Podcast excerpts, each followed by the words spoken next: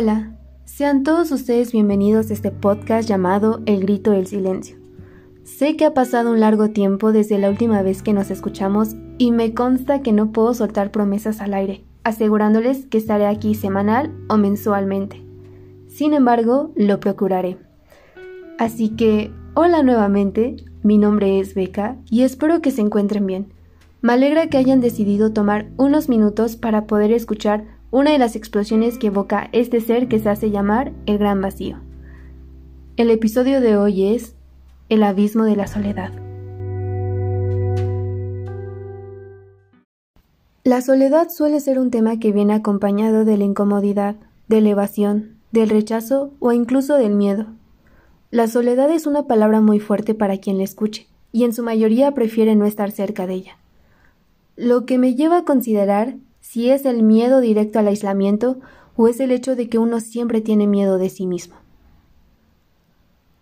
Creo que está de más el resaltar continuamente el aislamiento al cual nos hemos visto obligados a permanecer, por lo que la verdadera pregunta sería ¿qué tanto daño o ayuda nos ha hecho?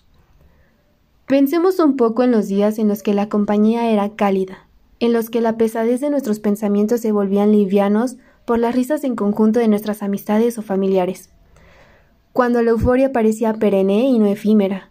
Pero entonces, en un abrir y cerrar de ojos, aquellos brazos que nos rodeaban no eran más que los propios, y el eco de las risas se podían escuchar apenas a través de las cuatro paredes que hoy en día nos rodean. Y solamente ahí comprendemos el verdadero peso de lo que es estar aislado estar completamente solo con nosotros mismos y con la oscuridad que nos está acechando en la esquina de la habitación, hambrienta, ansiosa e incluso sonriente. Sin embargo, creo que se ha satanizado la soledad, que a lo largo de los años se le ha visto como un enemigo más y no como un posible aliado. Que si bien puede darnos malas jugadas, ¿realmente es culpa de ella o somos nosotros responsables de nuestros actos? Y no lo digo con toque de moralista que trata de defenderle, sino como alguien que te invita a cuestionarte si el motivo de tu rechazo se debe a la clase de cosas que podrías descubrir cuando ella está cerca o cuando comienza a instalarse en tu sistema. Es cierto que nadie ha podido dominarle en su totalidad, pero cada uno de nosotros lidiamos con ella a tal punto que su incomodidad se transforma a una presencia hipnótica para, posteriormente, convertirse en algo embriagante y necesario. Al principio asusta e impone mucho. Te sientes como esa versión tuya en la que la oscuridad daba miedo y te sentías vulnerable con todos y con todo. No podías siquiera voltear a ver las sombras sin imaginarte que un monstruo o incluso ésta te tomaría por los hombros y te arrastraría lejos, lo suficiente para que no pudieras regresar. Se nos enseñó que usualmente viene acompañada de emociones negativas como la tristeza o incluso la desdicha. Pero cuando comienzas a reconocer la densidad de esa oscuridad, las formas irregulares e incluso aceptas que parte de ella solo es tu propia sombra, viene el enfrentamiento cara a cara y lo que se hará a continuación forma parte de la incertidumbre con la siguiente pregunta. ¿Correré hacia la luz o hoy será el día en el que le enfrente? Al principio, el asimilar una soledad conlleva lo que anteriormente mencionamos y no solo eso, sino que tiene que existir algo que lo vuelva real. Tal vez por ello en momentos como ahora suelo repetirlo como un susurro para aumentar el tono y volumen, como si el vocalizarlo fuese sinónimo de materializarlo. Sola, sola, sola, sola. Sola era una palabra que comenzaba a hacer ruido en mi mente cual desastre natural gritándole al humano el daño que le causaba sola era un reflejo, apenas mínimo, de lo que estaba pasando a mi alrededor, pues el espejismo de ser parte de un todo, a convertirse en nada más que una existencia que carecía del conocimiento para comprender su lugar. Sola era un estado del cual huía constantemente cual cobarde al querer afrontar las consecuencias de sus actos y arrepentirse por completo con tan solo dar los primeros pasos. Sola era un cambio al cual debía adaptarme, Sola era un camino que había llegado a mí sin siquiera llamarlo o haberlo trazado. Sola, sola, sola. Era la palabra que retumbaba entre las grandes paredes de mi mente, golpeándome de manera sutil, suave, delicada, pero al momento que el moretón comienza a formarse o ser notorio, el daño parece haber sido peor de lo que se imaginaba. Sola era solo una de las realidades que me había tocado afrontar. Pero ¿yo estaba lista para ella? Yo, que continuamente caía y dependía de tener una interacción con otra persona para evitar cruzarme de frente contra ella. ¿Podía dejar de huir de sus garras y mirarle directamente a los ojos? No, la realidad era que aún no estaba lista para afrontarle, pero heme aquí, sola. Yo estaba sola cuando mi sombra llegó a mí más rápido que la oscuridad. Me encontraba en medio de mi habitación, con la espalda ligeramente recargada contra el respaldo de la silla y la cabeza ligeramente hacia atrás cuando algo dentro de mi pecho golpeó en seco, como si quisiese advertirme de una presencia extraña, pero no visible. Yo estaba sola en medio de mi habitación, contemplando el techo irregular de las cuatro paredes que me rodeaban con una explosión de colores y recordatorios que poca importancia tienen ahora, porque algo más grande que yo había rompido con lo que me era familiar y conocido, para ser reemplazado por lo incierto. Fue ahí cuando supe que estaba realmente sola, sola, con un millón de pensamientos en mente y a su vez con ninguno claro, con una falta de interés que era poco digna de mi persona y con las ganas hasta el suelo por sabrá qué razones más. Ahí estaba, sola, entre cuatro paredes donde lo único que me mantenía cuerda era el sentir ese respaldo de la silla y la cabeza hacia atrás contemplando el techo, con la esperanza de que la soledad no decidiese extender consigo el vacío que me carcomía y de hecho ignoraba constantemente con el bullicio de las personas. Vacío, ese que conforme los días pasaban y la soledad se acomodaba como si fuese un residente más, se extendía con ella. Como si mi habitación dejase de ser un cuarto para convertirse en un cosmos dentro del cual coexistían dos planetas, el de Beca y el de la soledad. Sin embargo, algo que se alzaba con amenaza hacia el planeta Beca era el agujero negro que el planeta Soledad había traído consigo listo para succionar y no dejar rastro de que alguna vez hubo algo ahí.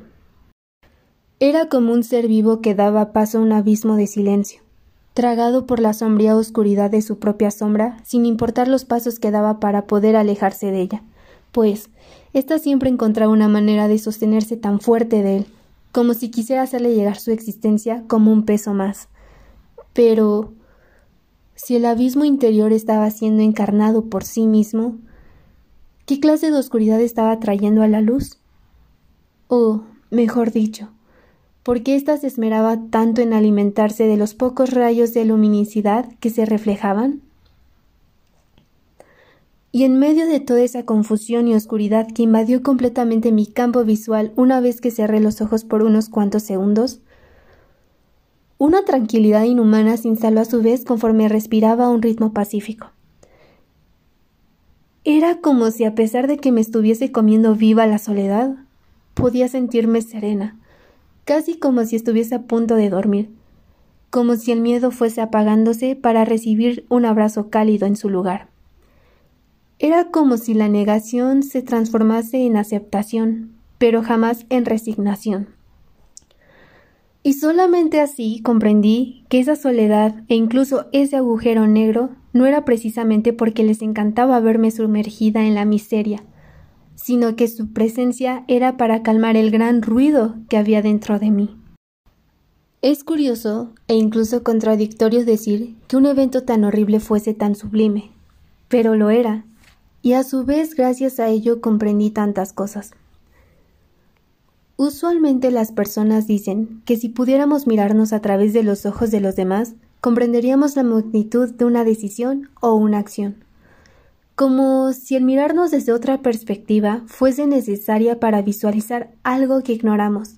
Y era irónico que mi propia sombra, la oscuridad y la soledad lo mostrasen con tal facilidad sin necesidad de pedirlo. En psicología o incluso en la vida cotidiana se suele recomendar mucho periodos de introspección que suelen ser asociados con formas de autoevaluación. Sin embargo, algo que aprendí en la carrera es denominarle como un tiempo para nosotros mismos, por muy egoísta que suene.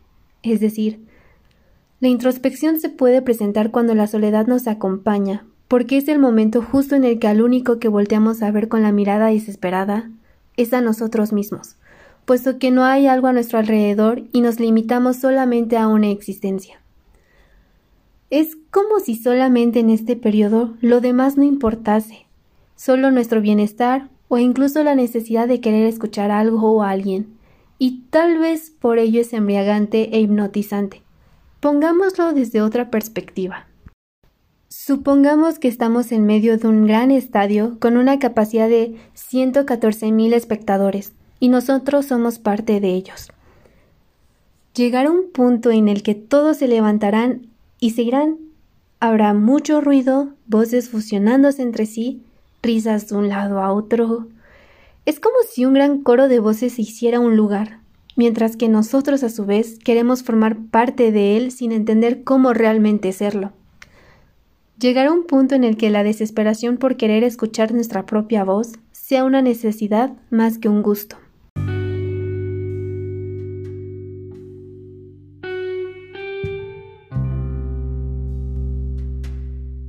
Retomando el ejemplo anterior, creo que la gente se esmera tanto por darse un lugar en todo ese bullicio, por querer ser una voz más que se alce y se haga escuchar lo cual no está mal, sino que debemos admirarle la determinación y valentía que tuvo esa persona para poder hacerlo.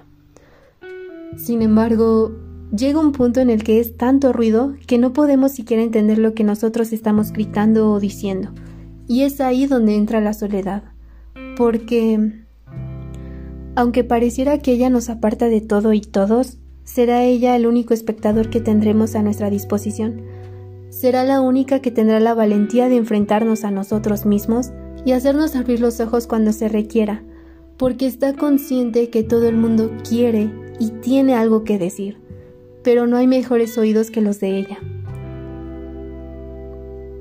Así que la soledad en realidad es embriagante cuando realmente le conoces y le miras con la admiración que se merece, porque a pesar de la catástrofe que carguemos con nosotros mismos, ella siempre está dispuesta a verla y darnos el espacio adecuado para expresarla o exteriorizarla. Creo que la soledad es como un evento catártico para quien sepa lidiar con ella. Uno siempre espera una explosión de emociones positivas o negativas, pero en realidad es como una purga, una liberación de una pesadez invisible para otros, pero tangible para ella y para nosotros. Así que ¿Realmente es algo a lo que debemos temerle? ¿O incluso es tan mala como suelen decir?